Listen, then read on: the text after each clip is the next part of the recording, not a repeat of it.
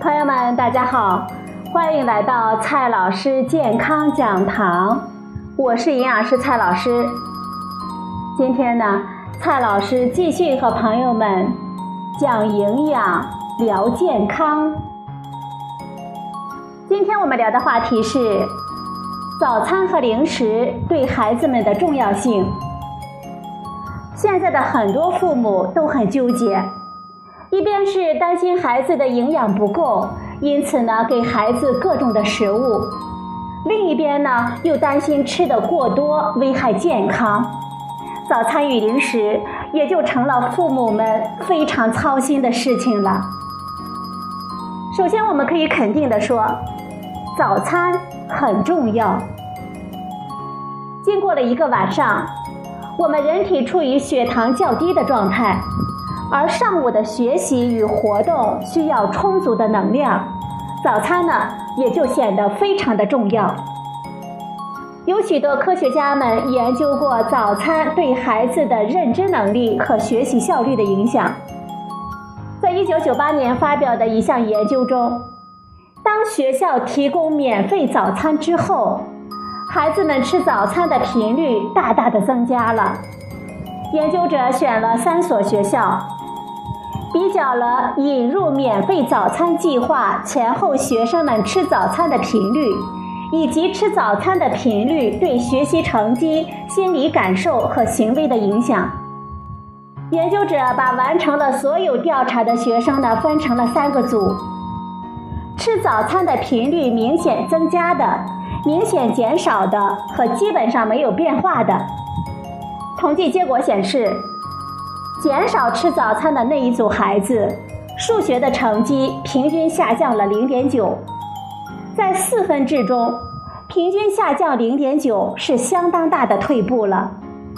而增加了早餐频率的那一组孩子，成绩则上升了零点三。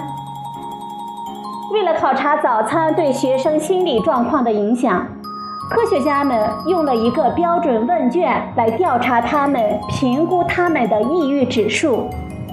结果发现，减少了早餐食用频率的那一组孩子，抑郁指数增加了四点六，而增加了早餐频率的那一组呢，则降低了二点三。也就是说，吃早餐的孩子心理的状态要好一些。此外，他们还调查了几组孩子在学校的行为表现，增加了早餐频率的那一组孩子也发生了积极的变化。简而言之，吃早餐对于孩子的学习能力、心理感受以及行为举止可能会有积极的影响。再来说一下零食，吃零食好不好呢？零食。是指在正餐之间吃的小食品。喜欢零食呢，是孩子们的天性，而许多人觉得吃零食呢是一个坏习惯。传统上的零食呢，是以好吃作为目标。对于多数人来说，好吃意味着好的口感和好的味道。零食的口感，酥脆与绵软可以算是两大方向。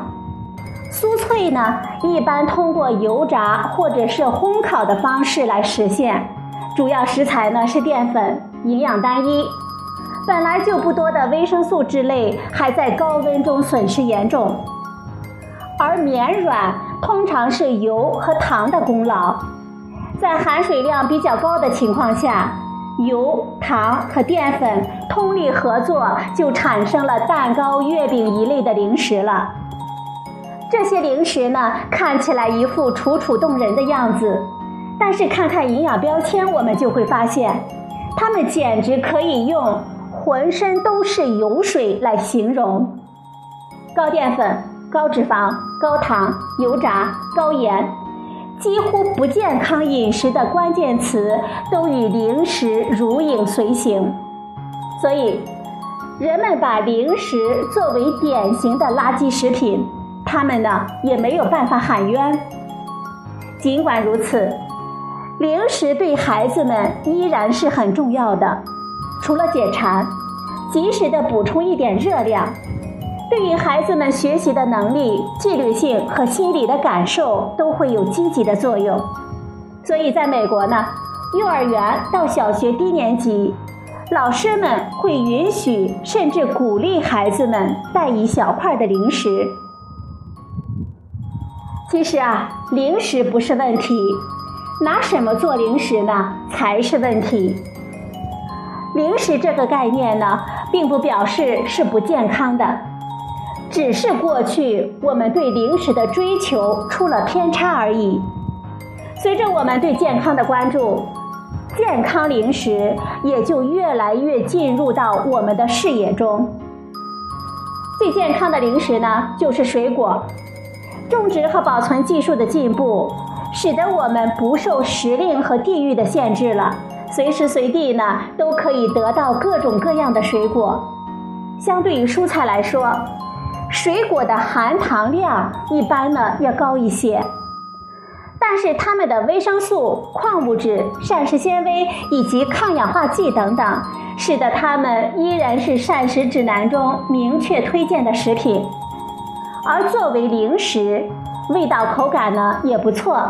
既解馋又提供热量，实在是优越的选择。坚果，比如说核桃、花生、杏仁、开心果、腰果、松仁等等，还有水果干，比如说直接冻干的香蕉、苹果等等，也是很好的零食。虽然它们通常也有比较高的热量，不过其中啊含有不少的蛋白质、纤维和矿物质等等，营养密度呢也比较高。其中的脂肪也以不饱和脂肪酸为主，如果能够控制总的摄入量，对于我们的健康也有一定的好处呢。营养棒则是近些年来新兴的一类加工食品，它们的出现呢不过二三十年，现在呢已经成为了食品行业中增长最快的品种。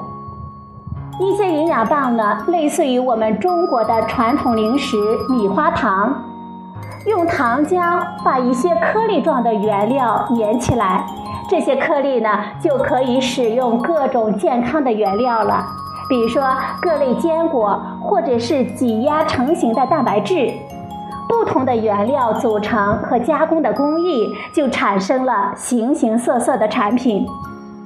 这样的产品呢，一般也是走酥脆的路线。